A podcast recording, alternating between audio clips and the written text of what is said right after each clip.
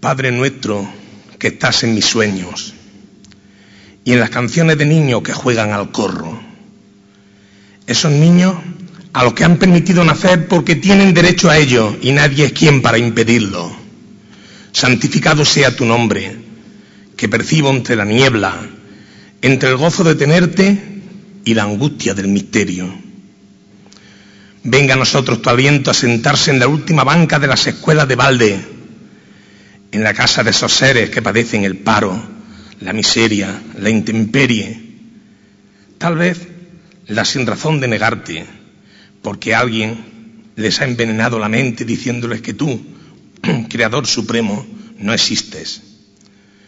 Hágase tu voluntad para que puedan descansar tranquilos los muertos de esta vida provisional, para que encuentren la paz al tornarse muertos definitivos y gocen de ti aquí en la tierra como en el cielo.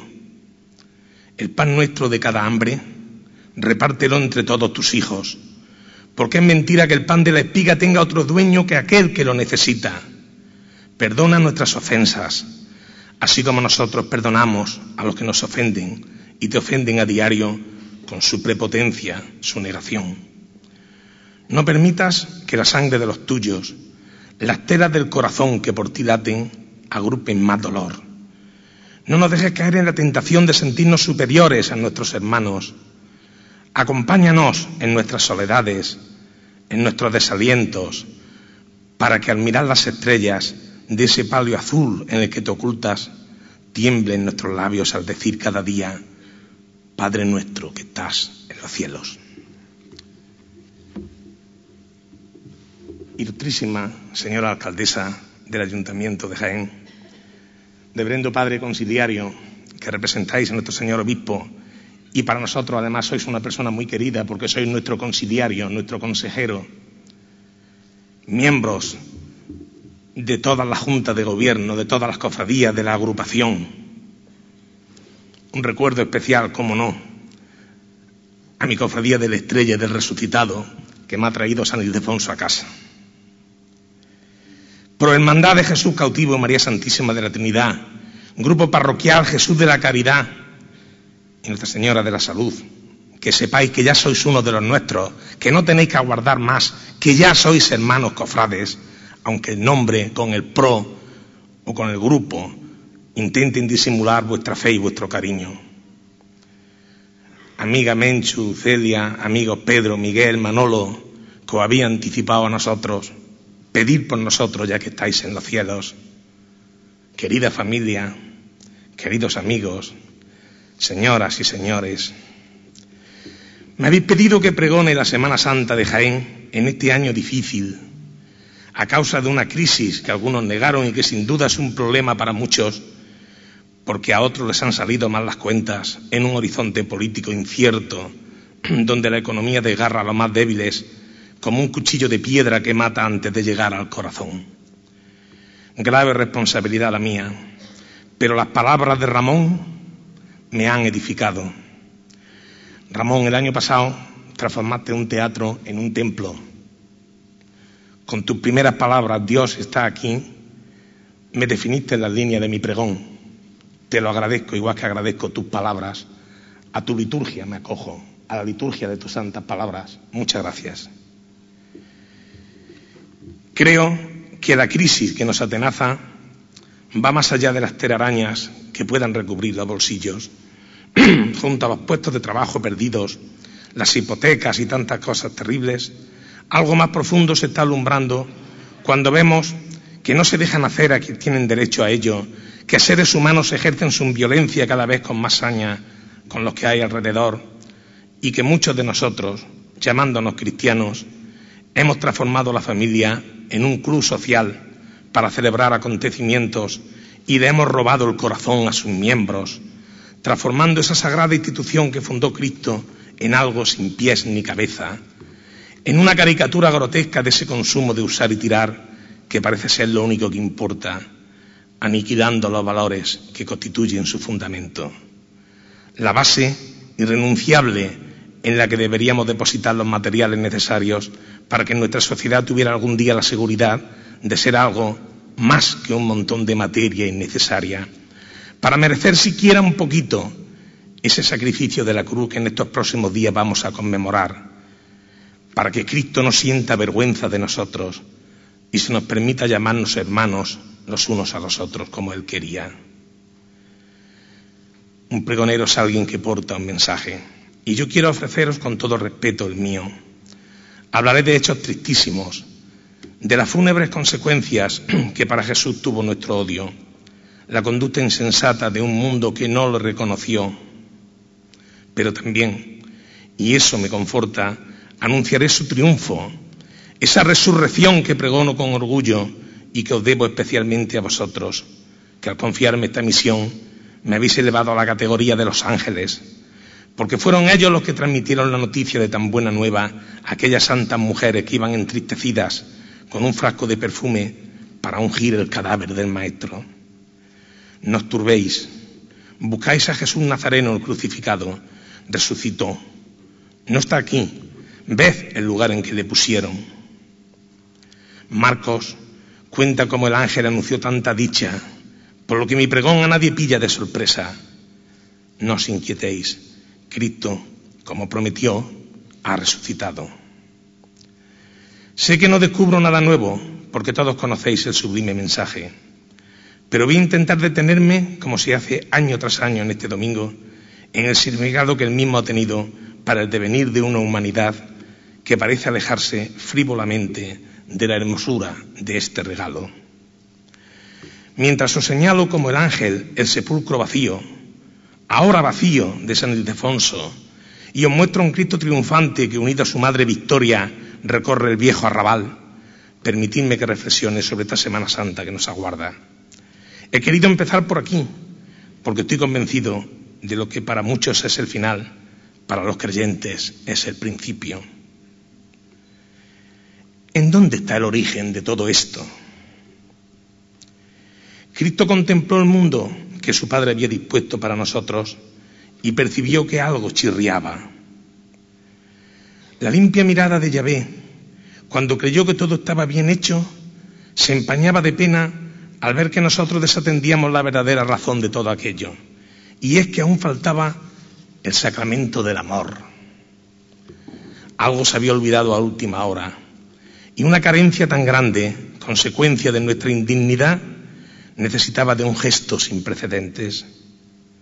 Jesús se ofreció a hacerlo por todos nosotros. Defendió ser materia imperfecta para desde nuestro nivel decirnos que las cosas podían ser de otra manera, que el amor es posible, que el amor es necesario. Todo empezó en una pequeña aldea, en un Belén desabrido en el que tiritaban de frío un matrimonio santo que esperaban ser padres. María no tenía nada, tan solo el gozo de su vientre pleno. La Virgen va caminando, va caminando solita y no tiene más compañía que el niño en la barriguita. A su lado José, con la determinación de su amor y su pobreza, fundamentos sin fisuras de ese pilar sobre el que asentar la Sagrada Familia que estaba a punto de constituirse. Llegaron las alegrías de un parto humilde.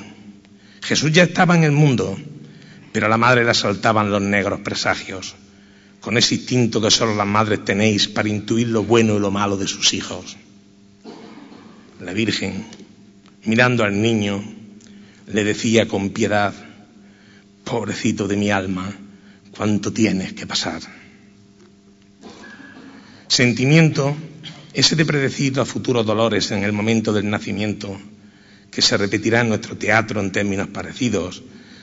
Recuerdo al dramaturgo Gómez Manrique, que hace que el niño contemple los instrumentos de la pasión que de forma inexorable habrán de llegar. Son esos mismos símbolos terribles que hacen llorar sin consuelo a los angelitos de Nuestra Señora de los Angustias, que los portan en la mano con unas lágrimas que solo encuentran consuelo en la copla que la tradición entorna a la inversa, haciéndonos rememorar en el triste momento de la pasión aquellos gozos pasados del nacimiento. Está expirando Jesús junto a la Virgen María que lo parió en un portal en lejana noche fría. ¿Recordáis? Habíamos dejado un Cristo a punto de resucitar. A pocos metros de donde fue abatido por el odio, junto al sepulcro costeado por sus amigos. Tal vez sueño a un paso de la iglesia de San Ildefonso, pensando, pensando de nuevo. Estoy aquí, Padre, agobiado por la soledad. Tengo frío. Estamos en el tercer día, en madrugada de domingo voy a cumplir lo prometido, pero estoy triste. Oigo silbar balas sobre mi cabeza. Desde mi sepulcro veo a dos pueblos matándose, sumidos en el odio. Veo morir a esos niños inocentes que hace unos días me obsequiaban con ramos de olivo. El pueblo elegido por mí se mata por un trozo de tierra, esa tierra a los que los siglos venideros llamarán santa en mi memoria, pero que ahora está roja de sangre. ¿Debo morir de nuevo? ¿Acaso de romper otra vez esas tablas de la ley que Moisés le entregó con tanto empeño? ¿Ha resucitado el becerro de oro en manos idólatras? Padre, te pido fuerzas para estar tan entero como lo estuve en la cruz, para hacer comprender mi mensaje y que se abracen los unos a los otros, entonando jubilosos el aleluya de mi resurrección. Pero aún falta tiempo para que se concrete esa estampa inquietante que mi imaginación me ha traído a la cabeza. Es preciso concentrarnos en ese Jaén que aguarda su semana imprescindible. Trataré de llevar algún orden a mi relato, que se desboca como un potro en cuanto oye el primer toque de tambor, el tañer de la campana que invita al triduo a la novena, y se transpone con el olor de las flores que están en su apogeo, contemplando la luna de Paracebe engordando poco a poco hasta cubrir el reverso de mis sueños. Sí, porque ahora es tiempo de soñar, de evocar lo vivido y contarlo de la mejor manera. Todo comienza el día en que empiezo a percibir la Semana Santa. Entonces estreno corazón, inauguro un tiempo nuevo y de aquí en adelante lo que suceda pertenece a una esfera imprevisible y ajena a mi estado de ánimo anterior.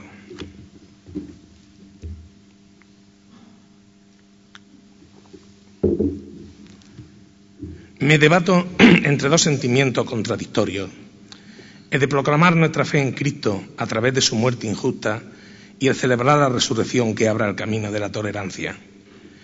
Gracias a ese mandamiento del amor, pienso que es posible amar Gracias a que la vida venció a la muerte, podemos llenar de contenido la vida nueva que se nos ofrece.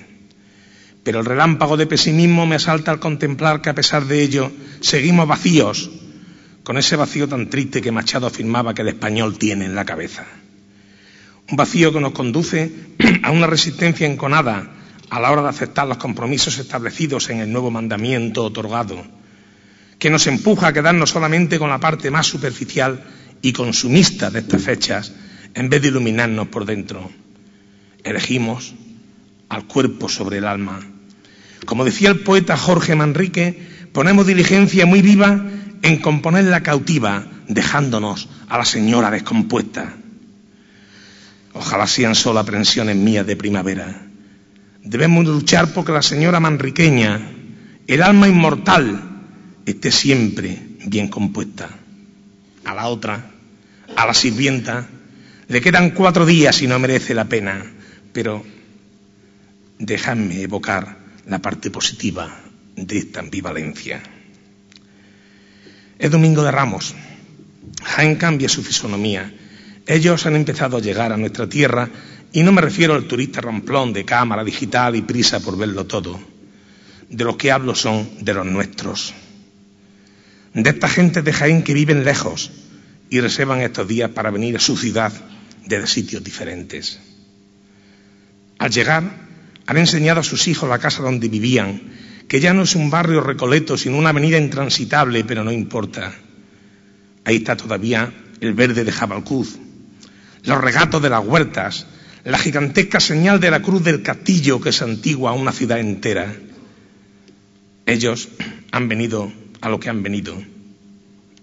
Y desde este domingo hasta el siguiente convertirán la calle en su morada, acompasando su vivir al morir dentro de Cristo, al llanto desolado de María, a los recuerdos tristes y alegres. Por eso han venido. Y si Dios les da la salud, volverán el año que viene. Ahora se cubren la cabeza del sol que reverbera frente a la iglesia de Belén y San Roque, porque han oído la palabra paz. Si alzaran algo la cabeza y no estuvieran tan pendientes de la llamada de la cofradía, verían el azulejo que así lo proclama, Plaza Virgen de la Paz. Su titular está un poco más dentro, vestida de reina, para darnos su mensaje. En medio de su sufrimiento nos pide y nos da paz. Una palabra que en boca de María no se refiere solo a un concepto varado en el tiempo. Es una filosofía y hoy hasta una teología. Cuando esta sociedad desquiciada reclama revanchas, memoria innoble de hechos horrorosos cometidos hace años por gente sin escrúpulos, una madre que ha sufrido más que todos los que piden venganzas y reparaciones, nos anuncia desde la belleza de su vocación jaenera paz, paz para todos y para siempre. Ella tiene los ojos verdes, del color de nuestros campos de olivos, y acompaña a un Cristo triunfante que es aclamado por el pueblo, que veía en él a su Salvador, pero que a diferencia de los tiempos actuales no ostenta nada, no pide nada, monta sobre un borriquillo y al igual que su madre pide paz, mostrando ese ramo de olivos que los pueblos mediterráneos han asociado siempre a la necesidad de concordia y entendimiento. Más jaenero cada año, más vecino de su barrio, Jesús de la Salud ilumina la cuesta de Belén con los mejores deseos acompasando su andar al cimbrear de ese olivo que muchos de los presentes conocen de sobra porque viven de la recogida de sus frutos. ¿Estás alegre, Jesús, este domingo? Habías encargado un jumento que nadie hubiera montado todavía. Todo se estrena hoy. Tú estrenabas corazón en la vieja ciudad de Jerusalén, como hoy en la cuesta de Belén. Pensabas en tus amigos de Betania que te esperaban ansiosos, en ese Lázaro que no dejaste morirse todavía. Ay, en su hermana María, que te unge con una libra de nardo legítimo, para que tu olor de santidad transmine con más fuerza en este comienzo de Semana Santa. María no sabe, no puede saber que te estaba engalanando para una muerte que será tu próximo destino.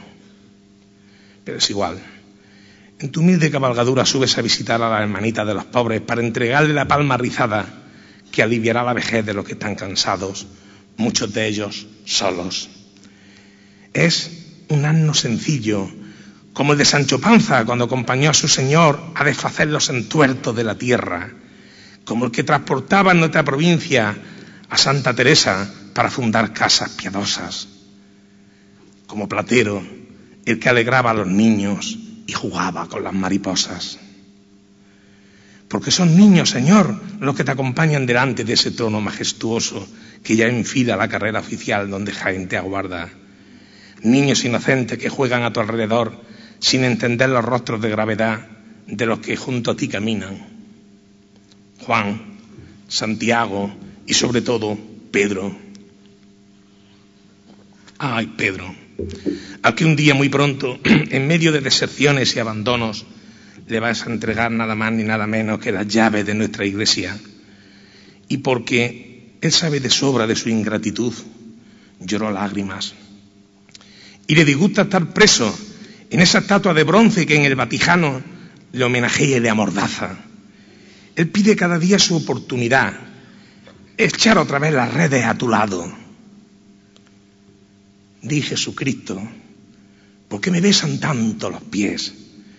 Soy San Pedro aquí sentado, en bronce inmovilizado. No puedo mirar de lado ni pegar un puntapié, pues tengo los pies clavados, como ves. Haz un milagro, Señor. Déjame bajar al río, volver a ser pescador, que es lo mío. Seguro que ahora Jaén le va a prestar la barca y los trebejos de su oficio. Este domingo de Ramos junto a ti está repescando esperanzas. Un copo de alma que ofrecerá a esa Virgen de ojos verdes y nombre de remanso amistoso. Muy cerca en un barrio del Nuevo Jaén, en la parroquia de San Félix de Valois, se está preparando una cena. Un banquete en el cual el anfitrión será, por voluntad propia, el manjar ofrecido la noche de los tiempos. El pan y el vino dejarán de ser lo que eran. El grano que un día enterramos en el surco del sufrimiento es hoy espiga que se hace alimento, vida inacabable. Aquella sangre derramada, la que salpicó las columnas y las losas del pretorio, la que enturbió la vía sacra y el calvario, es hoy vino que se ofrece como ágape místico para sentir en los adentros al que hoy sigue vivo y presente entre nosotros, en el cáliz de la cena y en nuestro día a día. Tú eres, Señor, el pan de vida, te cantamos para recordarlo, porque sabemos que ese es el fundamento, el nudo que ata la verdad y estrangula la mentira, porque sabemos que el que lo coma no pasará más hambre. Es Jesús sacramentado. Vivo estabas, Dios mío, dentro del ostensorio. Así te cantaban los poetas. Y también las gentes sencillas cuando se acercan a recibirte. Ahora en tu paseo por estas tierras, tu cofrade, Señor, nos hacen comulgar bajo las dos especies a los que nos juntamos ilusionados para verte pasar por la calle García Rebull. Oh forma sacratísima, vértice de las flores, donde todos los ángulos toman sus luces fijas, donde número y boca construyen un presente, cuerpo de luz humana con músculos de harina. Para hacer posible el prodigio, para alimentarnos con un cuerpo entregado, era necesaria la virtud de la caridad. Y eso es lo que nos ofrece el cortejo que acompaña a la cena sacramental. Una Virgen que bajo esa vocación y acompañada por otro nombre hermoso, consolación, perfuma el aire de esta tarde sobre la que ya empiezan a caer las primeras sombras. Caridad para dar sin límite lo que se espera de nosotros, lo que más nos cueste dar. Él y su madre lo hicieron y por eso su nombre de consolación es un traje bien cortado a la medida de esta Virgen guapa envuelta en tonos cálidos. Consolación para una humanidad que tirita sin rumbo y a la que nadie presta atención en sus verdaderas necesidades. Caridad para agrandar el agujero perezoso de nuestros sentimientos hacia el prójimo. Qué bella lección. Jesús se nos da en alimento para saciar nuestra hambre de eternidad. Su madre nos presta la caridad necesaria y nos consuela en los momentos del mayor desamparo. La caridad es cosa santa si se hace con amor, para consolar al que sufre y ayudar en su redención. Pero ¿qué razón llevan las coplas populares? Sin la caridad y la consolación quedaríamos desamparados, como la Virgen de ese nombre que hace poco vino a visitar nuestra Semana Santa y se ha quedado para siempre. ¿Cómo queremos que se sienta una madre que ve llorar sangre en un huerto de olivos, abandonado por los suyos a su hijo? A esa madre le queda corto el nombre de los desamparados. Ella es el desamparo mismo. Lo ha visto sudar sangre como ahora todo Jaén en la calle Cuatro Torres, junto a ese mismo retoño de olivos que hace unas horas le hiciera tan feliz en la cuesta de Belén. El ángel que lo acompaña no permite que se pierda ni una gota de sangre. Sabe que es el vino nuevo que acaba de ser consagrado. También sabe que dentro de muy poco inundará la tierra reseca de un calvario inmerecido. No dejéis de mirarlo, pueblo de Jaén. Es un Cristo que reza ante un huerto de olivos, feliz en esta tierra olivarera, pero triste porque ha lanzado una moneda de amor y le hemos devuelto monedas de sangre. El ángel lo conforta y nos conforta. Siempre el ángel y la bestia, como en nuestros peores sueños infantiles, como en nuestros miedos más ocultos. Ahora, el ángel del amor, confortando a la bestia negra de los desalientos, enjugando el sudor de sangre que traspasó los poros del que así lo quiso, aunque sabía que dejaba a su madre en el más completo desamparo. Hoy, Jaén entero se hace solidario de ese desasosiego y ofrece a ambos su oración más emocionada. Alto Señor, de espigas y nublados, pasa de mí este cáliz de amargura, hazme otra vez de sana y no semilla. Para iluminar esta oración, comienza a encenderse en el cielo de la alcantarilla una estrella que brilla en el firmamento de la noche de ramos con la fuerza de una constelación entera.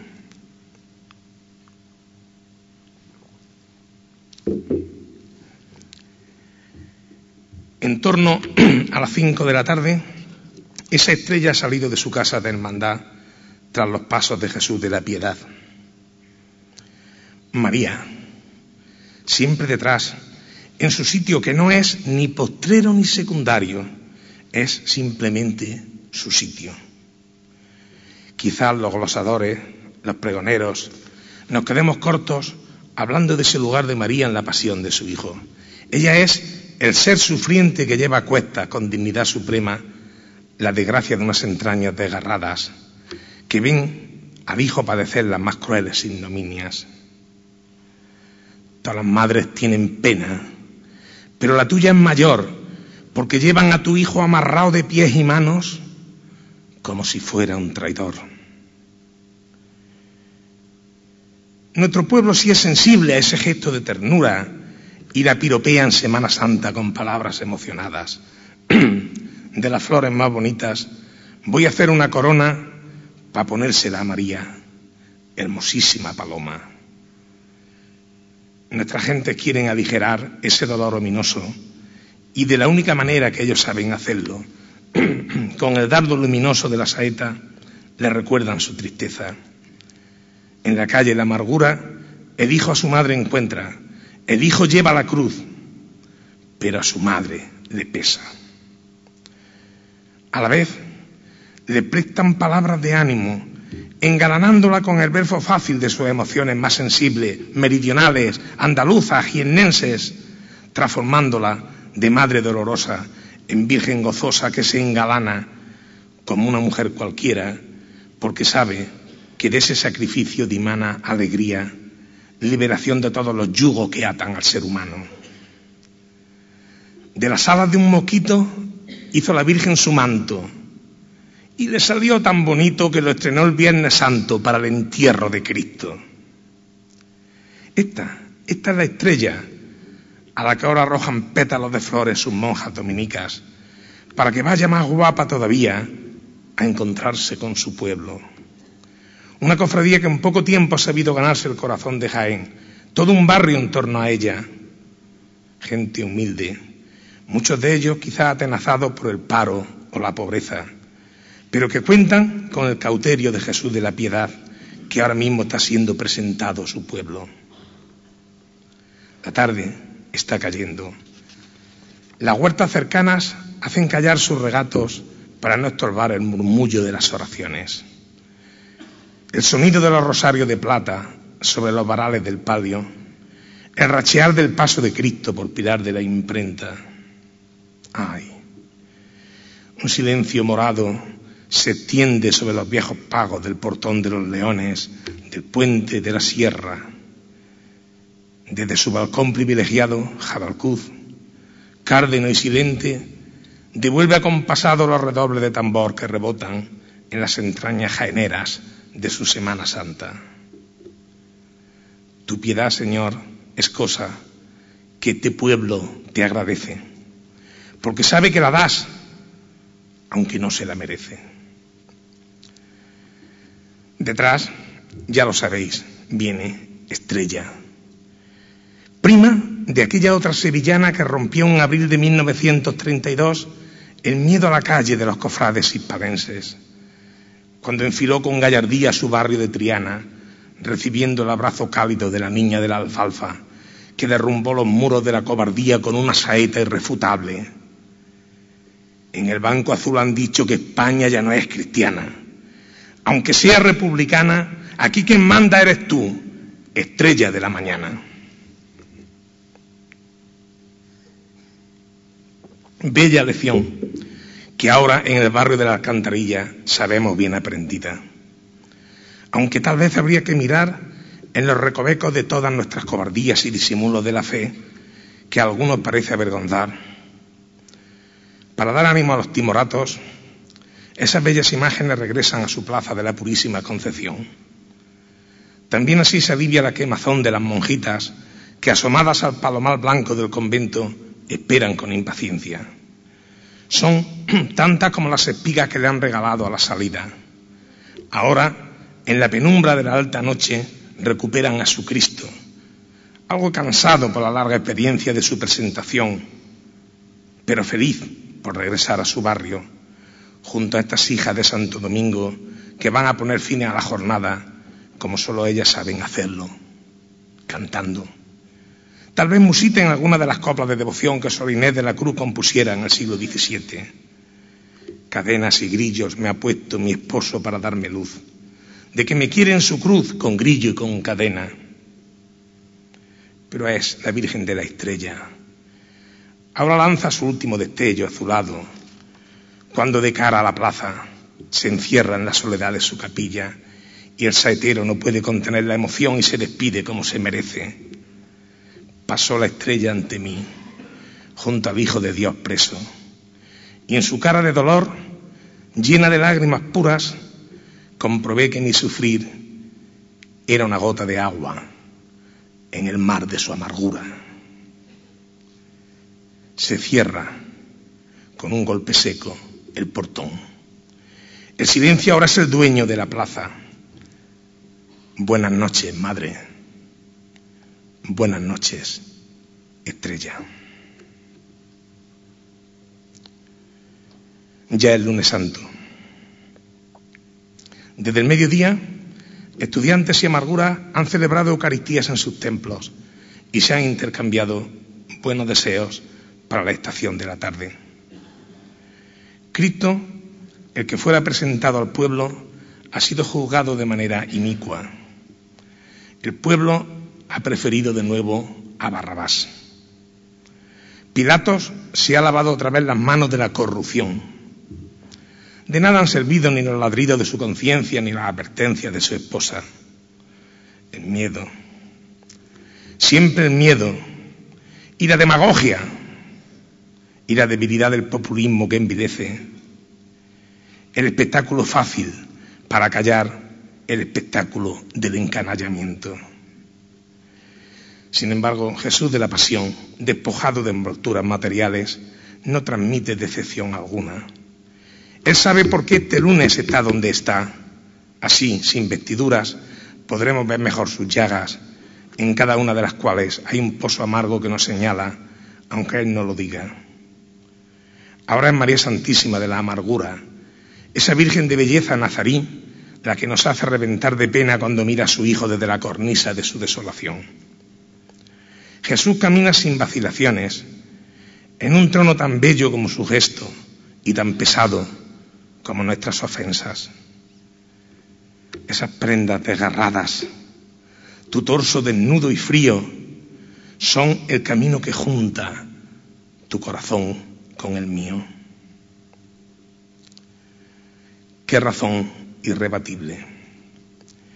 Era necesaria la carne abierta para ablandar nuestra sensibilidad adormecida. Ahora comprendemos la grandeza de su gesto, pero también hay la vergüenza de los hombres que han clavado ese puñal de amargura en el pecho de María y que, sin embargo, a la vez que nos inunda de tristeza, nos sirve de consuelo en una dualidad que solo ella es capaz de reconocer. Eres llanto y eres trino, Eres risa y donosura. Eres mil cosas a un tiempo, madre mía de la amargura. Me traslado por una calle empinada y desde un balcón de la Merced estoy empezando a comprender todo esto. Jaén es un templo sin paredes donde en este lunes se llora y se canta. Se canta no por frivolidad, sino por expansión de un sentimiento porque de lo contrario nos moriríamos de angustia. Los que cantan son jóvenes universitarios, llenos de amor ilusionado, esos ticos tan llenos de valores que nadie habla de ellos, porque preferimos hablar de los otros, de los que equivocaron la ruta y necesitan más que nadie de nuestro aliento y no de nuestro desprecio. Estos han venido a enjugar las lágrimas de su Virgen Niña. Ahora comprendo el misterio de nuestro credo. Veo religiones con alma pero sin cuerpo, con el nihilismo como consecuencia final. Otras tienen cuerpo pero no alma. Y el resultado es simple paganismo, culto exclusivo a la naturaleza física. Nuestro cristianismo, en cambio, es equilibrio, síntesis de cuerpo y alma, porque frente al templo sin imágenes, aquí esculpimos las más bellas y le añadimos músicas imperecederas o la inmediatez efímera y desgarrada de la saeta. En nuestra Semana Santa, la redención tiene dos elementos inseparables. El primero es el sacrificio, el dolor por la víctima, y lo mostramos con los cinco sentidos. El segundo es el adentro. El alma sobre el que depositamos esos elementos formales. Lo veo a través del Cristo de las Misericordias, al que los estudiantes ginenses confían el examen más importante de su vida, la salvación. Entre llagas de bambú, estudiantes hermanados piden al Dios de la luz que la ciencia del amor Jesús se la vaya dando. Su belleza primitiva no me impide comprender que es algo más lo que de él me conmueve. Un misterio que nuestro pueblo desarrolla poniendo a hervir el barrio de la Merced. Un mensaje cifrado que ahora roza las paredes encaladas de Madre de Dios y acaricia las jambas del arco de San Lorenzo. Y nos cuenta esa oración del cuerpo que nosotros metemos en el alma a fuerza de embellecer las palabras. De geranios y rosales, corona te van a hacer siete cursos de estudiantes al salir de la merced. Las lágrimas te ahogan, madre. En la mano, esos clavos del salvaje sacrificio que portas desolada para justificar el nombre salobre de Señora de las Lágrimas. La Virgen de los clavitos de mi infancia muestra en la mano la prueba contundente de la infamia. Enjuga el llanto, señora, la tuna que te canta, nuestros rezos te ayudarán a ello. La saeta que te lanza un hombre anónimo desde el balcón de un pintor amigo. La Virgen de los Clavitos tiene miriñaque blanco y ojos como las estrellas que lleva cosida al manto. Virgen de los estudiantes, al pasar por la merced, quisiera beber las lágrimas que derramas por Jaén. Es este reguero de llanto el que siempre será el bálsamo que cure mis horas bajas, el que me ayude a remontar el vuelo de mi desaliento para ponerme a tu altura y besar con devoción esa cara de pena a la que han asomado llantos que deberían haber sido míos.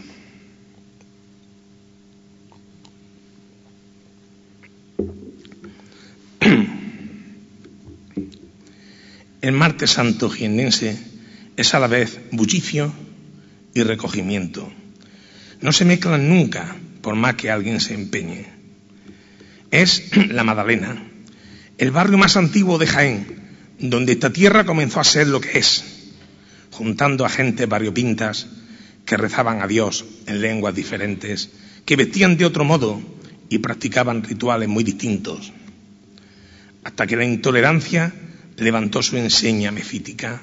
Judíos y árabes compartían allí sus enseñanzas del Corán o del Talmud, con gente que ya intuían que en tiempos venideros cantarían coplas de devoción a un Cristo agareno, al que llamarían, como inconsciente reparación, Señor de la clemencia, o de la caída, cuando el peso insensato de la cruz lo haga caer sobre las losas del molino de la condesa.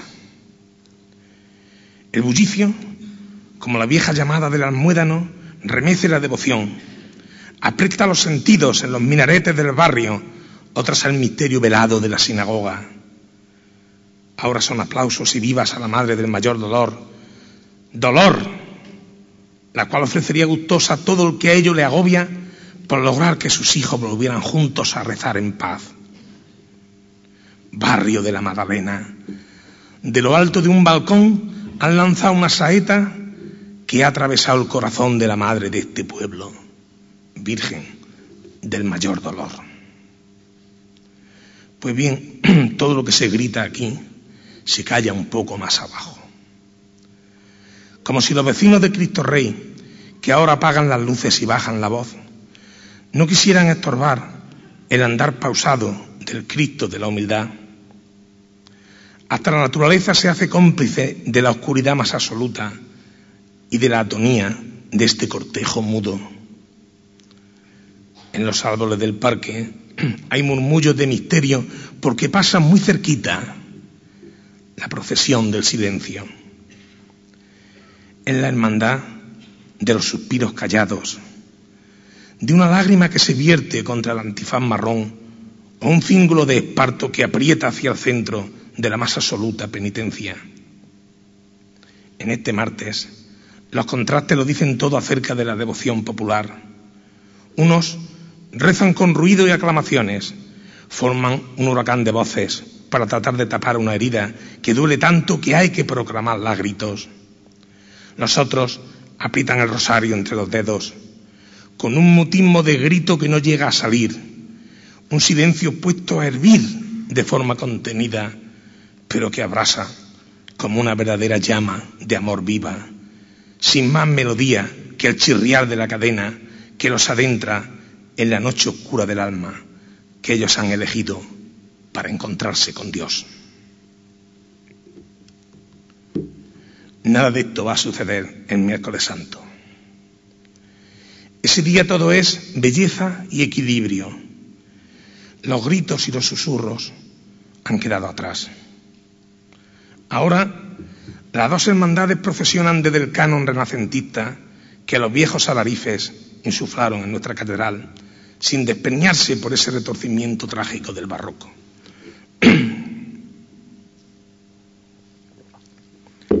Nadie que contemple el cuerpo de adelante del Cristo de la Buena Muerte saliendo de nuestro templo mayor o el desnudo marfileño de Jesús del Perdón se sentirá convulsionado por otra cosa que por la belleza. Ese día reina la serenidad, hasta en la onomástica, perdón, amor, esperanza, con cualquiera de esos hermosos predicados, cualquiera podría levantar una catedral en medio de un desierto, un océano en el páramo más solitario, porque son materiales de nobleza que hoy pretendemos olvidar, tal vez porque nos recuerdan demasiado nuestro egoísmo, pero que este día se alzan frente a nosotros para recordarnos que la hora del hombre ha llegado. Que si queremos, podemos dejar atrás la vieja costra y amar de forma desmesurada.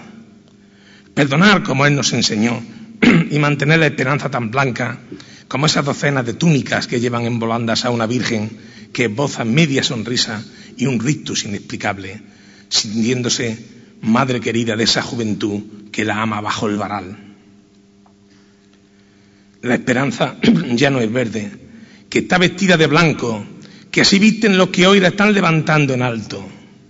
La gente le va diciendo despacito, costaleros, cuidado con la levantada, vayan todos por derecho, que no se le clave más ese puñal en el pecho, evitar los sobresaltos, no se echen a volar las palomas de su manto. Cuando el señorial cortejo media el paseo de la estación, se abren las puertas de la catedral para facilitar la salida de la buena muerte. Alguien pregunta, ¿cómo una muerte puede ser buena si es el final del trayecto, acabamiento definitivo? Es el misterio de la redención quien nos lo explica. Buena muerte es buena vida, porque así lo dejó dispuesta al asumir su sacrificio. Buena muerte es esperanza. Buena muerte es transmutada la belleza serena de este Cristo ateniense. Una dulce sensación que despeja ayuda y nos ayuda a asumir la nuestra. O la de ese ser tan querido que un día nos ha de dejar.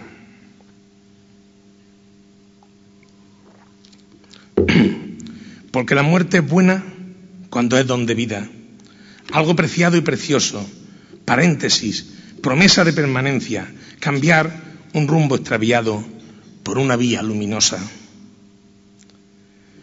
Cristo de la buena muerte, el de la faz amorosa, tronchada como una rosa sobre el blanco cuerpo inerte que en el madero reposa, frente que herida de amor te rinde de sufrimiento sobre el pecho del Señor como los lirios en flor tronchan al paso los vientos, brazos rígidos y yertos por dos garfios traspasados, que así estáis por mis pecados, para recibirme abiertos, para esperarme clavados cuerpo llagado de amores. Yo te adoro, yo te sigo. Yo, Señor de los señores, quiero partir tus dolores subiendo a la cruz contigo. A ofrecerte, Señor, vengo mi ser, mi vida, mi amor, mi alegría, mi dolor, cuanto puedo y cuanto tengo, cuanto me has dado, Señor. Y a cambio de este alma llena de amor que vengo a ofrecerte, dame una vida serena y una muerte santa y buena, Cristo de la buena muerte.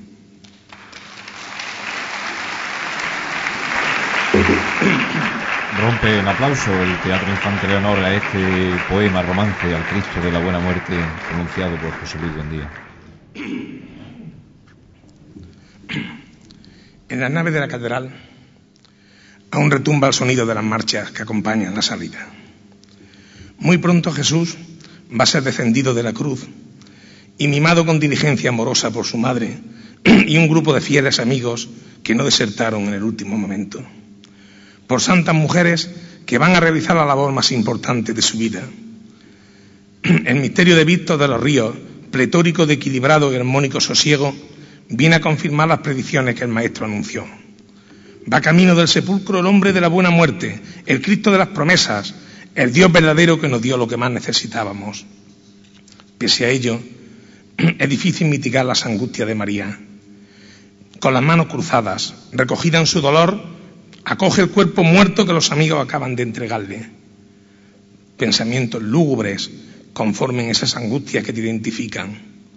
Todo sigue su curso, pero de qué forma tan cruel.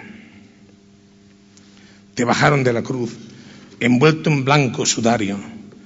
Cayeron desde tu cuerpo tres claveles de pasión a la cima del Calvario. Los angelitos lloran sin saber qué hacer con esos instrumentos que portan desde hace años. Los niños no conciben la maldad. Madre, sigue a tu hijo como lo has hecho hasta ahora. Juntos hará más corto el trecho que media entre tu angustia y esa esperanza que salió de Cristo Rey. Ambos sentimientos los hemos hecho nuestros, porque sabemos que lo que brota desde las entrañas de una madre es siempre necesario y verdadero. Para ayudarte, señora de la catedral, para enjugar el llanto niño que a tus pies se derrama, estás guardando la plaza de Santa María repleta de pañuelos, abarrotada de corazones sobre los que puedes depositar esos suspiros tan hondos, pero que te ponen la cara tan bonita. No es una angustia cualquiera la que a la Virgen abrasa, es la angustia de una madre a la que quitan el alma. Jueves Santo. Hasta el nombre duele al mencionarlo. A veces dañan más las vísperas que las días del acontecimiento. Jesús se ha dado un alimento para todos nosotros y de San Ildefonso sale preso, camino de un camino sin retorno, hierático, maniatado, pero con la vista siempre al frente, doblado pero no partido, como las mieses con el vendaval. Detrás ahí, como en una negra secuencia, camina el Cristo de la Vera Cruz. El de la cruz verdadera, a la que él quiso acogerse como muestra de que no hay que temer a nada ni a nadie. Aquí no valen medias tintas. Para el que va a entregarlo todo hasta la muerte, esta tan verdadera es tan solo un accidente, un suceso doloroso que en la reja de la capilla, junto a la Virgen de ese nombre que me ayudó, en un momento crítico de su historia, va a encontrar un suave cauterio, una bocanada de amor, de aire nuevo. Son blancas las mariposas que se acercan a la luz para servirle de Verónicas con sus pañuelos de viento al Cristo de la Vera Cruz. Ese Cristo que pende de la cruz el judío de barba afilada y facciones agarenas nos contempla algo pálido por el sudado de la sangre en el huerto. Sobre esta cruz sin discusiones, a partir de ahora habrá de girar el mundo cuando se hable de entrega y tolerancia. Lo llevan costaleros, empujan todos en la misma dirección hacia el mensaje agónico que alguien lanzó hace cinco siglos para agradecer con voz anónima esta visita inmerecida de jueves, el regalo a ella aparejada. No me mueve mi Dios para quererte el cielo que me tienes prometido, ni me mueve el infierno tan temido para dejar por eso de ofenderte. Tú me mueves, Señor. Muéveme el verte clavado en esa cruz y escarnecido. Muéveme ver tu cuerpo tan herido. Muéveme tus afrentas y tu muerte. Servidores de la ley le prestan escolta. Ahora no es un delincuente, sino el ensalzado. Es el Cristo de los civiles, como llama nuestra gente. Los civiles, guarda de un reino a que prestaron fidelidad y responden día a día con su sangre. En Jaén han encontrado desde siempre receptividad y patronazgo. Echo de menos al San Juan que acompañaba la antigua procesión. Precedía a la Virgen de los Dolores sin dejarla sola nunca.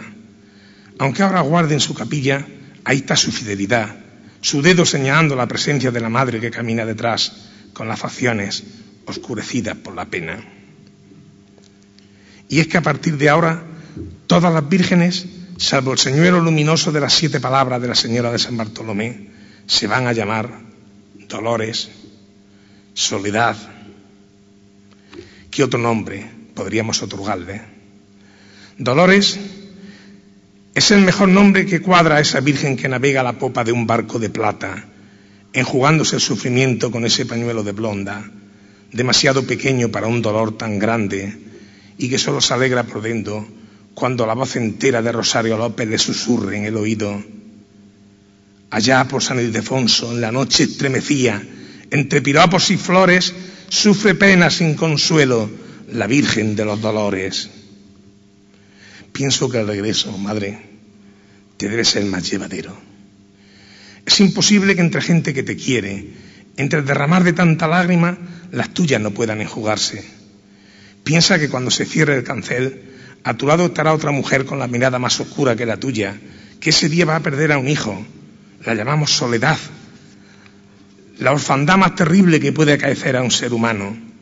Pero piensa también que al fondo esclarecida por la luz cenital de una ventana que da a la calle, aguarda a alguien cuyo nombre es capaz de borrar todos los sinsabores, porque se llama Victoria. Pienso en las siete palabras. Qué testamento tan hermoso. Ni los códigos más ecuánimes de la historia han podido reflejar mejor el dulce espirar de quien dispusiera para nosotros ese cofre de riqueza espiritual en medio de la desolación de saberse inocente y desprovisto de defensa alguna. Unos niños cofrades portan en la procesión el sencillo código de las siete proclamas que van unidas a nuestro fondo de piedad. Siete palabras que nominan a la madre de este Cristo que va expirando en una tarde demasiado larga porque está habitada por fantasmas de miedo y de incuria. Manos divinas clavadas van los balcones rozando cuando en la calle de los coches, en su última agonía, pasa el Señor expirando. Y es que siete palabras me parecen pocas, Señor. Haría falta la jurisprudencia de todos los magistrados del mundo, la sabiduría que a mí me falta para explicar esa mirada agónica que sin embargo perdona. Esos ojos vidriados vueltos hacia la nada que indican que te estás muriendo sin querer morirte todavía. Esa expresión opaca que en la plaza de la audiencia se hace más real, porque por extraño que parezca, en esta sala el reo eres tú. ¿En qué piensas tú muerto, Cristo mío? ¿Por qué ese velo de cerrada noche de tu abundosa cabellera negra de Nazareno te cae sobre la frente? Pero quizá me precipito. Aún no estás muerto. Estás desafiando a la muerte con esa boca dulcemente entreabierta que muestra la delgada línea que conduce del ser al no ser. Tu cara, a punto del tránsito, muestra con lenguaje de evidencias la salvación por un hombre Dios y el sufrimiento de un Dios hombre. Todo ello plasmado en el equilibrio perfecto de esa talla casi exangüe, sin que pese más en la balanza de piedad en que te ofreces tu humanidad elegida o tu divinidad imperecedera de que no ha de morir nunca del todo. Y como ni la muerte acaba de aceptar tu expiración definitiva, quiero pensar que una mano invisible la detiene antes de que caiga sobre Jaén la definitiva madrugada del Viernes Santo. La muerte, con paso lento, se va acercando a su cara y al ver tanto sufrimiento, llorando de sentimiento, al pie de la cruz se para. Al pie de la cruz. Una cruz en la madrugada que lleva nuestro Padre Jesús sobre los hombros. ¿Que qué madrugada? No hace falta decir en qué madrugada. Para los jiennenses solo hay una, la de Jesús, la del abuelo, la que llevan aguardando desde hace un año justo, desde que te dejaron en la penumbra de la capilla de San Fernando. Ahora Jesús ha cambiado de casa, pero no de corazón, porque el de todo Jaén es una víscera abierta que se orienta hacia donde Él habita y Él habita en todas partes. Desde noviembre, ya para siempre en su camarín, en el barrio que siempre ha sido el suyo, frente a los cantones que llevan su nombre, donde desde siempre esperaban los saeteros para herir la noche con saetas afiladas, con esos rezos campesinos. Es el cantón donde se sentaba la abuela Rafaela para rezar con todos nosotros. Una cruz que transporta a un hombre fatigado, de peso infinito, porque carga las culpas de la humanidad sobre sus hombros, pero suave, porque la llevamos entre todos como cirineos espontáneos. Un pueblo entero ayudando a este justo de 33 años, el adelante de la buena muerte, que ha envejecido de repente hasta el punto de ser hoy el abuelo de Jaén. Por eso vacila ante el peso y cae una y dos y tres veces, no porque no pueda con la cruz que él mismo construyera en una casería cercana, sino porque lo han envejecido los sucesos de estos últimos días, el ver marchitarse los ramos del olivo del domingo, marcharse los suyos de su lado, negar su amistad a los que antes la proclamaban y los peores sentimientos agostar las esbeltas hojas de la palma del recibimiento, que ahora tiene la misma palidez de cera del rostro del Nazareno. Siente vergüenza y cansancio de su juicio de la farsa de la presentación ante su pueblo, las vejaciones de Caifás y la cobardía de Pilatos. Es la imagen más patética de esta semana, tal vez por ello la que más queremos los jiennenses. Cristo arrastrando la cruz que entre todos colocamos sobre sus hombros para hacerlo más abuelo todavía. Cristo cayendo de bruces ante la indiferencia de los que vino a salvar, ante la indiferencia que a nada compromete, Qué mirada al hombre de Cirene, que de mejor o peor grado le ayudó con su carga. Qué dulce expresión de abandono cuando la mujer Verónica le enjugó el rostro. Qué negros presagios camino del Calvario, un camino sin una sola nota de protesta. Padre, no se haga mi voluntad, sino la tuya. En la calle Almenas, entre dos luces, la toalla de viento que envía Jabalcuz Limpia ese rostro que ha vuelto a empañarse, lacerado de espinas, pero feliz, porque hace un momento se ha unido a él su madre, Virgen de los Dolores, en un abrazo que acompasa la música de Cebrián y el lamento mineral de los saeteros.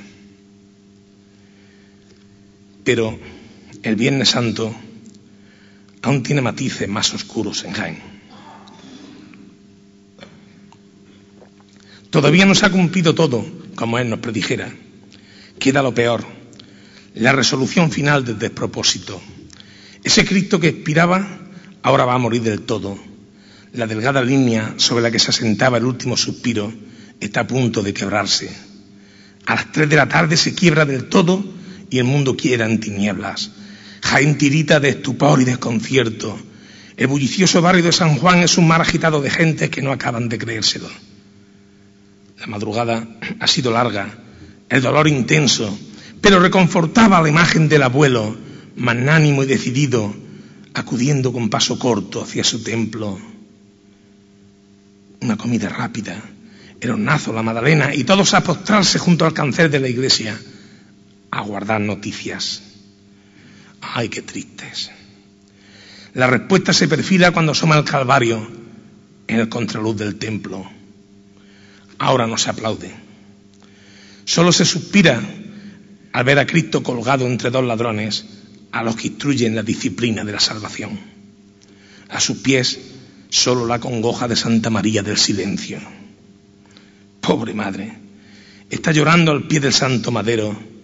El pueblo murmura fiero por la montaña girando, y la luz muere en la sombra, y el nublado se agiganta, y la creación llora y canta, con voz que aturde y asombra. Detrás aparece el fanal de todas las respuestas.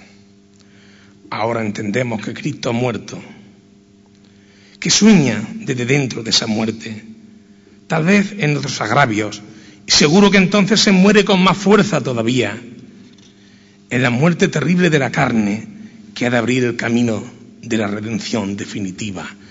Es la muerte del terrible Cristo que no despertará sobre la tierra, porque Él, el Cristo de mi tierra, es solo tierra, carne que no palpita, tierra, cuajarones de sangre que no fluye, tierra, tierra. Pero tú, Cristo del cielo, redímenos de este Cristo de la tierra. San Juan apunta hacia abajo con su dedo vencido, a esa misma tierra en la que van a depositarlo. Toda la pena del mundo se agrupa en esa mano desmayada que pronuncia el mejor discurso mudo. Qué retablo de dolor. No hay palabras. La Virgen de los Dolores no la necesita en su duelo por el barrio. ¿A dónde irá una madre sino tras las huellas del hijo arrebatado? Estaba mater. Estaba afrontando el dolor de mujer sola. Qué nombre de esta Virgen que al decirlo se pesan las tinieblas. Tu hijo va en el sepulcro Detrás, madre, vas tú sola. Por más que quiero, no puedo hacer más triste mi copla. Solo tiene un consuelo, pequeño consuelo. Sabe que la urna iluminada que se mueve entre las sombras es un bajel de esperanza, un río que se desborda y cuyas aguas bajan amorosamente hasta el nuevo Jaén, donde a esta misma hora otra madre angustiada camina desde San Ildefonso tras del entierro de su hijo. Un cadáver exquisito que Constantino no quiso siquiera dejar amortajado y que ahora procesiona muerto como en los viejos autos de fe, con su cuerpo sangre descubierto, para que ni un milímetro de piel tumefacta se oculte a las miradas. Este Cristo inmortal como la muerte no resucita, ¿para qué? No espera sino la muerte misma.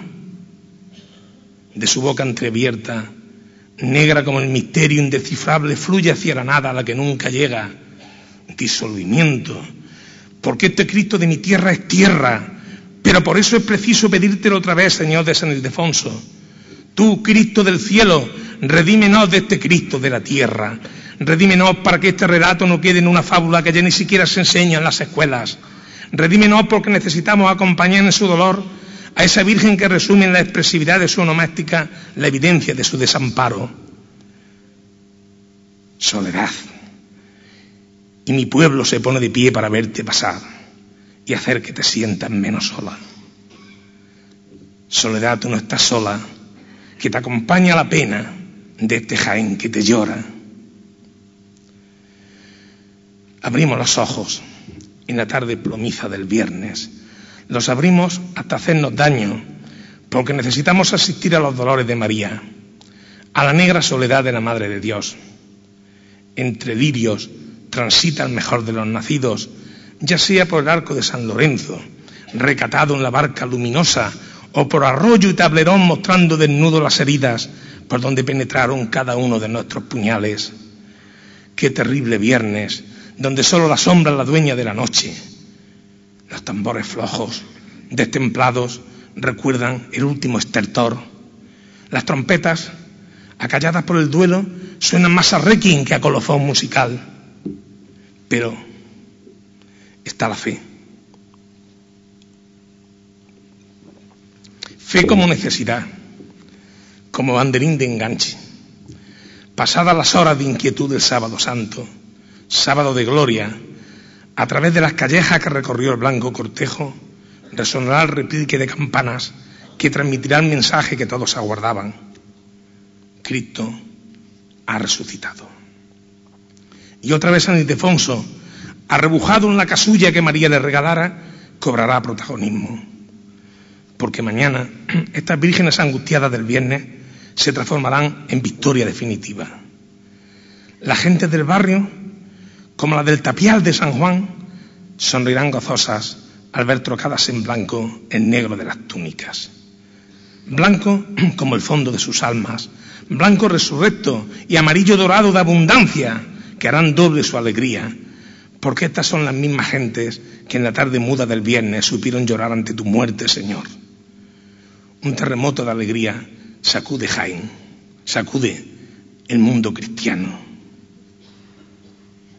Es tu hora, Señor. Tu hora. No había relojes que la midieran, ni clesidra que marcara el cadencioso transcurrir de los minutos. Pero ahora estás aquí de nuevo, llamándonos mezquinos, porque como Tomás necesitamos tocar para aceptar el prodigio.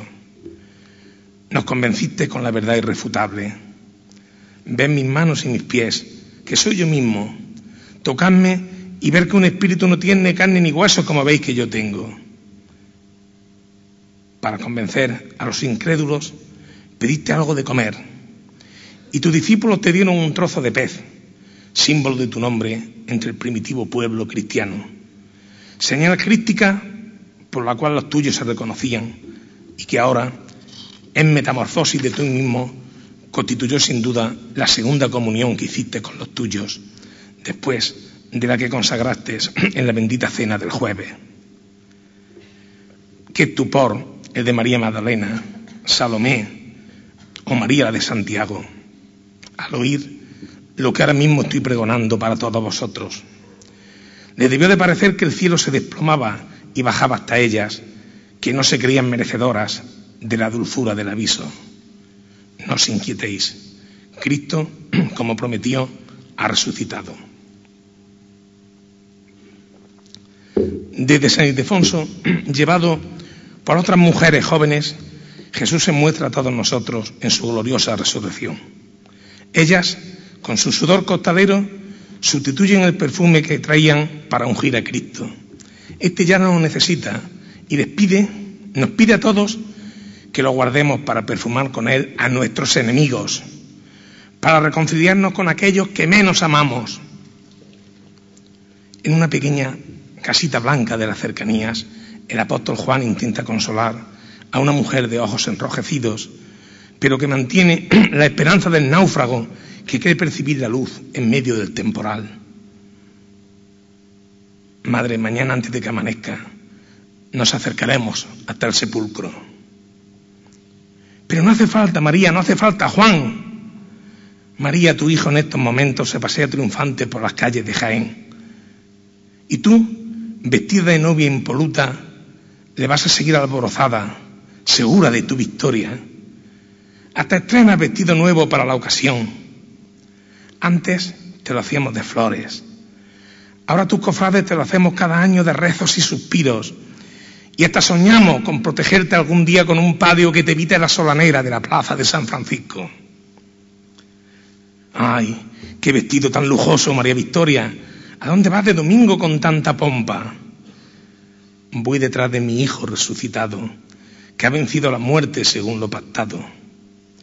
Con ese manto nuevo y tantas flores, pareces un huerto de mil colores. Es la ropa que estreno año tras año para olvidarme las penas del Viernes Santo. Clavelitos, azucenas y las rosas más bonitas hacen juego al levantarte con la flor de tu sonrisa, al levantarte el empujo de los hombres costaleros que te entregan su esperanza, su paso firme y sereno. Vaya una fiesta en San Ildefonso, una Virgen que sonríe y un redactor victorioso. Prepárame la mantilla, la medalla de la cofradía, que hoy no quiero perderme de tu lado hasta el mediodía. Que no hay persona en Jaén que no se sienta orgullosa de servir de compañía a una Virgen tan preciosa. La segunda interrupción del, público del infante Leonor. En ese poema romance de María Santísima de la Victoria. Este pregón está tocando su fin. Me gustaría acabar como empecé con una plegaria, que es la del todo Jaén que se prepara para su Semana Santa. Pero sé que esa oración está en el fondo de vuestro corazón y no necesita estímulos.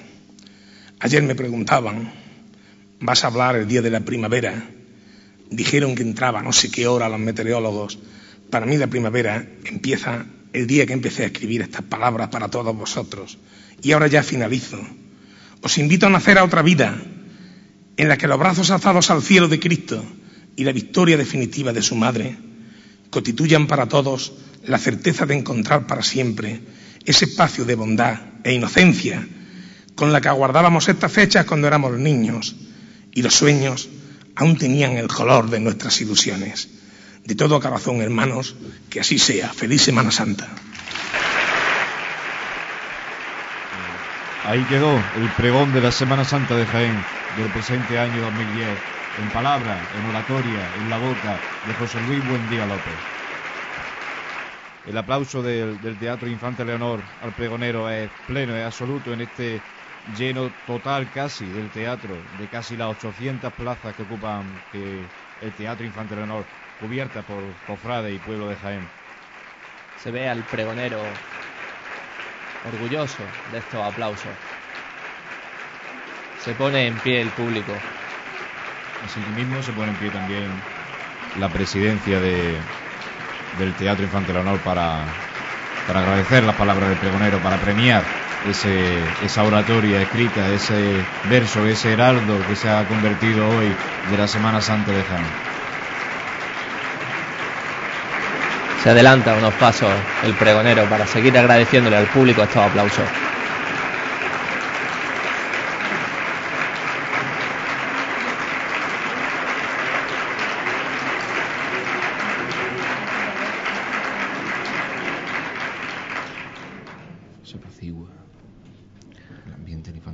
Acerca el presidente de la agrupación de cofradía a la tribu. Toma la palabra en este momento. Gracias, José Luis.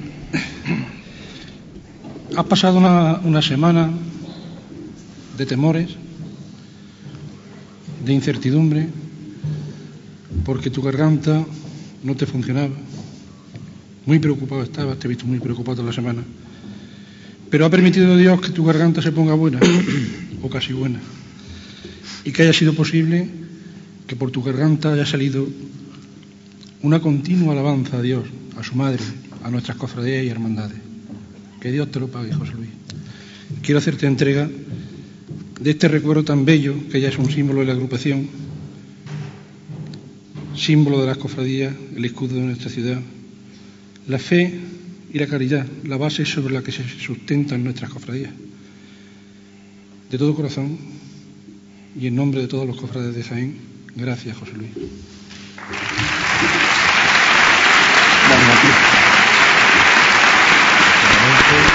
Recibe el pregonero ese escudo de la ciudad de Jaén y lo ofrece al público de Infantes de Honor.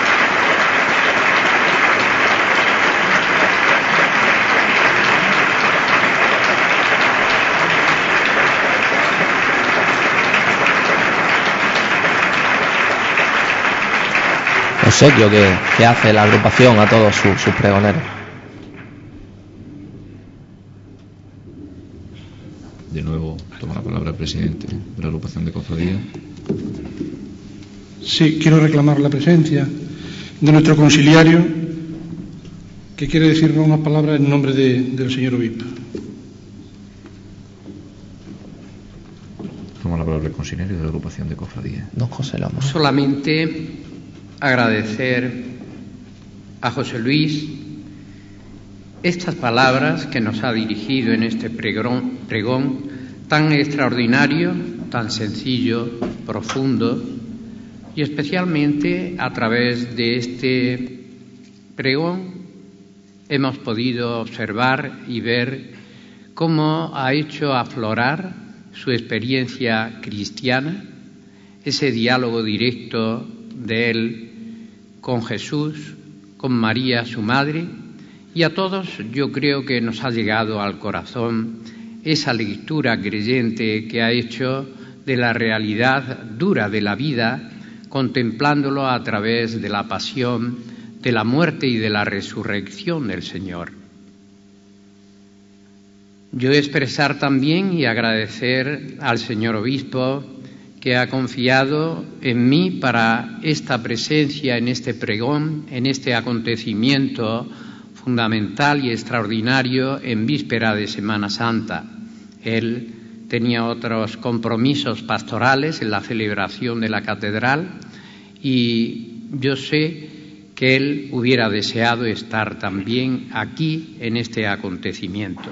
No voy a descubrir pues la cercanía de nuestro obispo con todas las cofradías. Todos habéis tenido esa experiencia de estar cercano a cada una de las cofradías en los momentos de alegría o en momentos también de problemas para ayudar y animar a cada una de las cofradías, tanto de pasión como de gloria. Por ello, agradecerle al señor obispo y también me preocuparé de hacerle llegar también este pregón para que pueda ir también comprendiendo la religiosidad de Jaén la religiosidad también de nuestro pregonero de este año y especialmente de esa vivencia cristiana en Semana Santa de todos los que formamos las cofradías de Jaime. Por ello, agradecer y pedir un gran aplauso también para José Luis. La palabra de don José Lomas Maya, consejero de la agrupación de cofradía y párroco de la iglesia de San Bartolomé. Se abraza ahora mismo el pregonero y el conciliario. Y de nuevo toma la palabra José María Quiero reclamar la presencia de nuestra alcaldesa, que sea ella la que ponga colofón a este mm, bonito y emotivo acto que es el pregón de nuestra Semana Santa. Muchas gracias.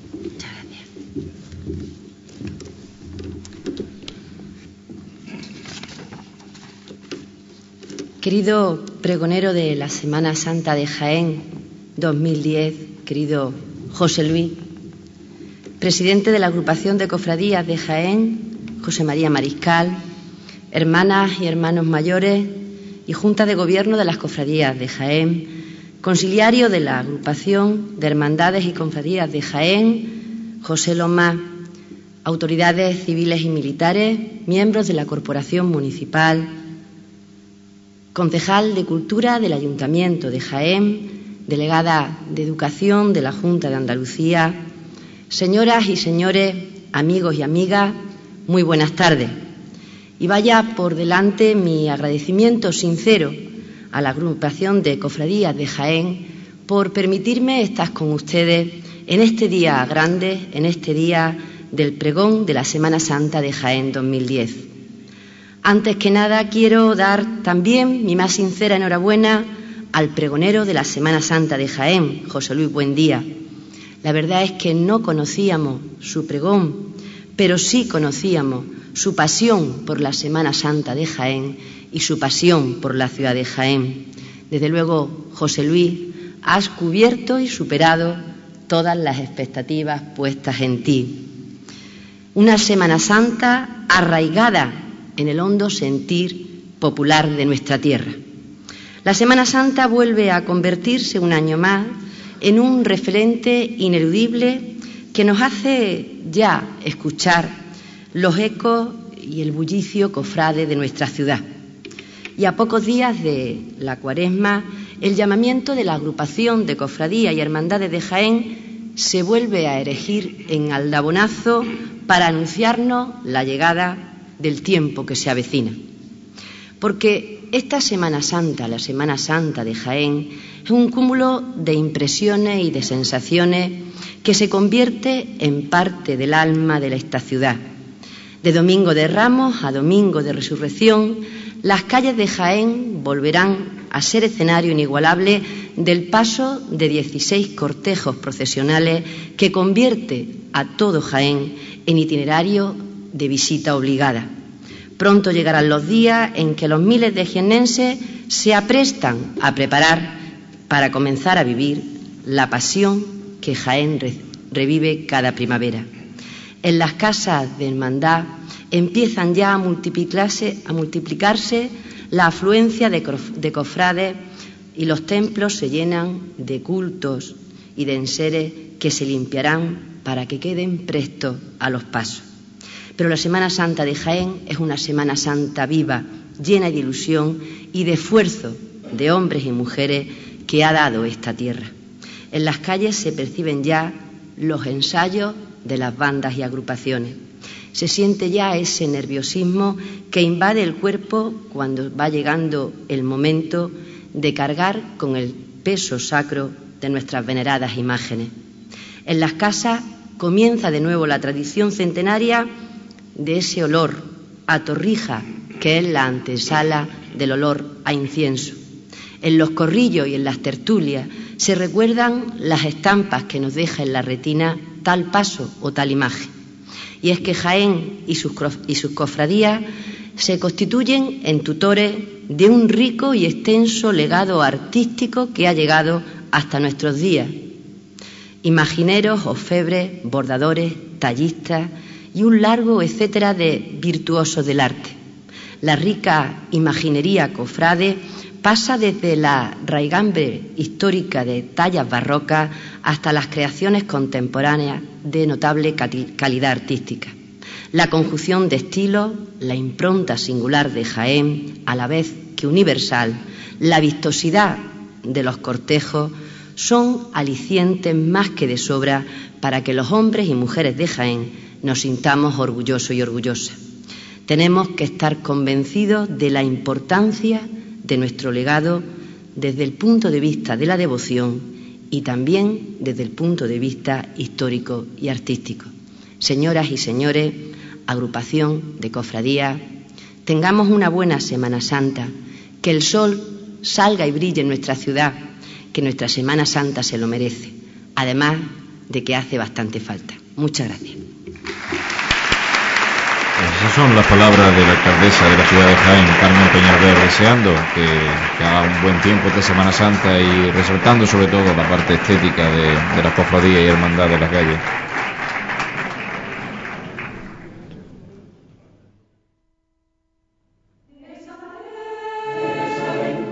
de fondo, como no podía ser menos para terminar el pregón de la Semana Santa de Jaén, el himno de nuestra ciudad.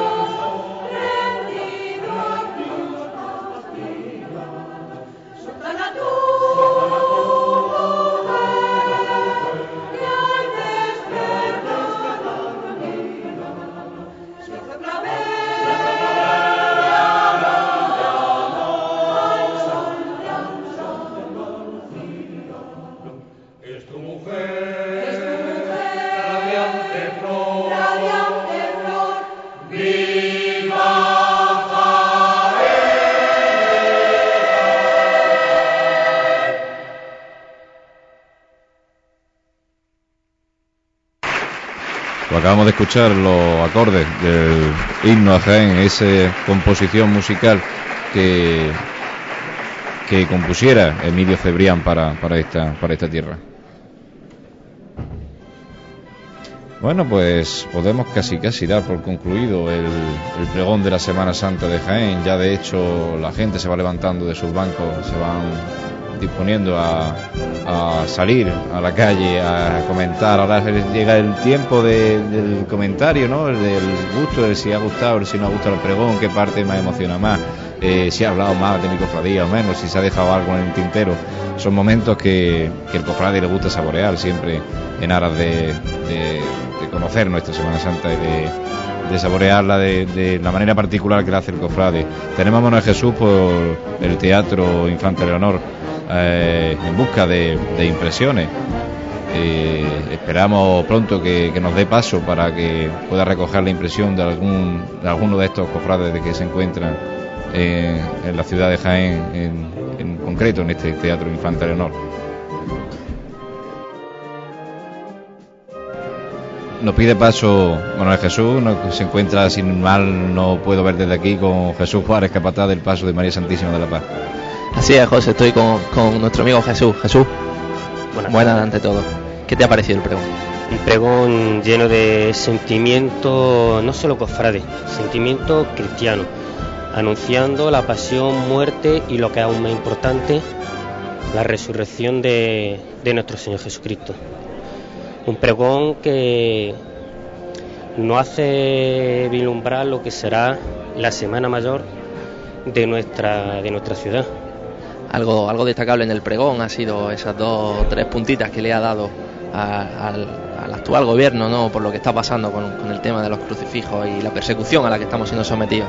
Sí, sobre todo llamando a la, a la vuelta de esos valores que nos hace dar la, una cosa importante, ya no solamente en el mundo cristiano y cofrade, la familia.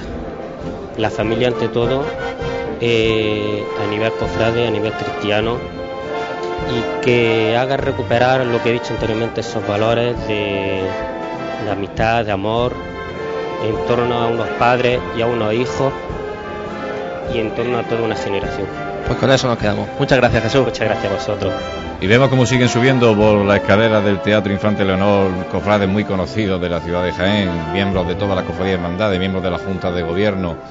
Vemos ahí, Manuel Jesús, a, Antonio Solomando, hermano mayor de la Cofradía de la Estrella. No se te puede acercar hacia él. Está ahí justo enfrente tuya con corbata roja. Antonio, Antonio buena. Eh, para Pasión en Jaén.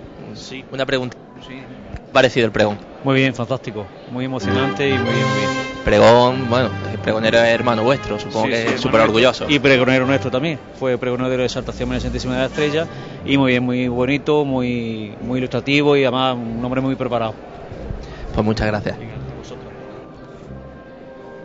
Otra persona más, otra entidad de nuestra ciudad, el hermano mayor de la Hermandad de Santísimo Cristo de Piedad y María Santísima de la Estrella. Vamos a, a hablar con, con, Ramón Molina, que se encuentra aquí cerquita de nosotros, para que nos hable de las impresiones de, del pregón de Semana Santa este año. Eh, don Ramón, ¿qué, cuál, ¿cuál es su, su impresión después de, de, terminar el pregón, de haberlo escuchado? Pues mi impresión ha sido una expresión extraordinaria, de una gran capacidad religiosa, conocedor profundo de Jaén, de su Semana Santa, lo ha sabido compaginar muy bien con sus versos y con una hondura y una religiosidad pues, de categoría. Ramón, pues supongo que ya se queda en el recuerdo, ¿no? Este pregón, como se quedó el recuerdo en la mente, siempre un privilegio que se siente cuando se sube una persona al, a, a, ese atril para pregonar una Semana Santa como la de Jaén. Bueno, eso es algo vamos, que es muy difícil de explicar, ¿no? Eh, una grandiosidad, es un orgullo, es una responsabilidad, es un honor, o sea, es un cúmulo de sentimientos que, que ahondan en el alma y uno es una experiencia que vive única e irrepetible. Yo sabía que hoy me despedía ya del de, escenario en este sentido de la Semana Santa y he intentado vivirlo y sentirlo y, y saber que cada segundo que pasaba era algo que yo pues se me regalaba y tenía que gozarlo por ese amor con que se me había dado. y sin duda así lo hemos sentido lo que te hemos escuchado en esta presentación magnífica del pregón de Semana Santa. Ramón, muchas gracias. Gracias a vosotros.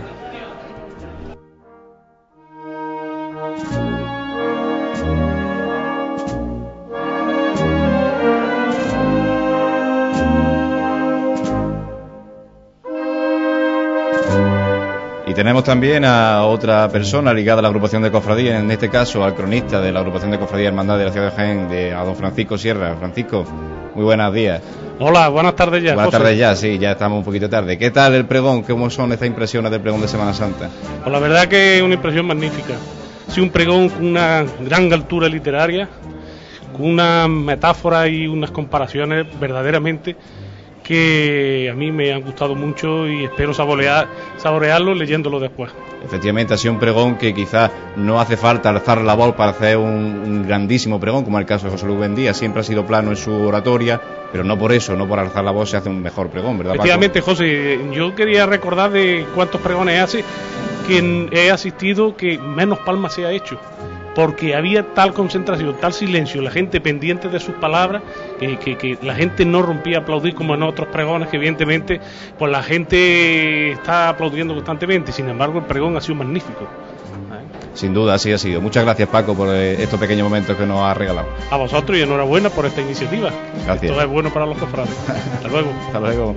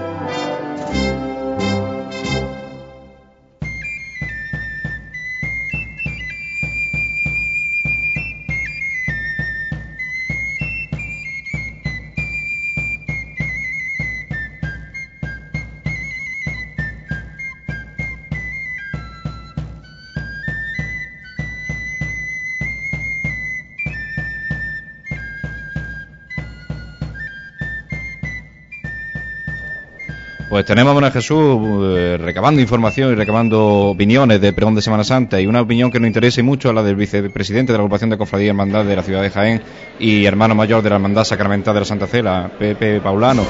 Eh, Manolo, adelante. Sí, José, aquí tengo a, a Pepe Paulano. Muchas gracias, Pepe, por, por, estos minutillos que nos va a dejar eh, compartir contigo. Eh, cuéntame, ¿qué te ha parecido el pregón? Pues nada, un magnífico pregón. Yo creo que José Luis se ha notado lo que lleva dentro, ese cofrade que empedernido y de gran arraigo en Jaén, con una tradición tremenda, y entonces pues lo ha puesto de manifiesto, lo ha puesto a todos los cofrades ya pues, para vivir la Semana Santa con esa intensidad que, nos caracteriza. ¿no? Defendiendo sobre todo esa, persecución, entre comillas, que estamos teniendo los católicos. Bueno, yo creo que, que, lo que toca es reivindicar lo que, lo que predicamos y vivirlo con el sentimiento. Y, y bueno, y, y, José Luis tiene un corazón, como se ha visto, grande y lo ha querido poner de manifiesto a todos nosotros. Y sin duda ninguna, pues que hay que dar testimonio de lo que, lo que somos, cristianos. Muchas gracias, Pepe. Siempre.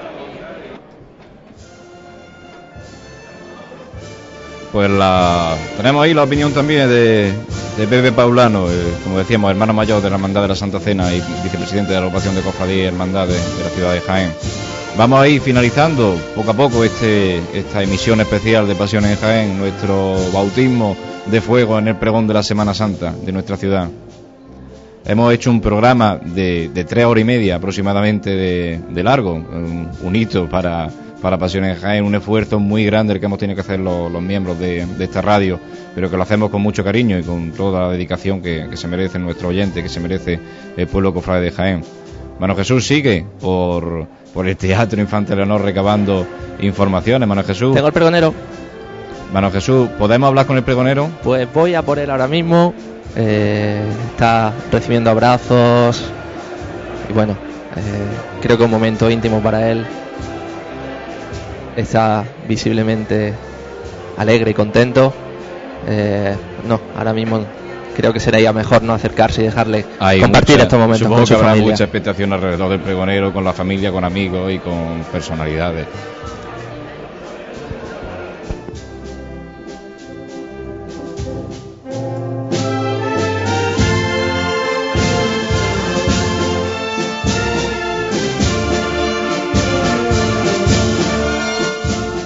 Pues en esta hora de seguir finalizando ya y concluyendo este pregón de Semana Santa, agradecer a, como una vez más, la agrupación de cofradía la, facilidad que nos ha dado abriéndonos las puertas de este teatro, Infante Leonor, su disposición, la disposición también de, las personas del teatro, de todos los, empleados que no nos han puesto ningún, una pega en ningún momento.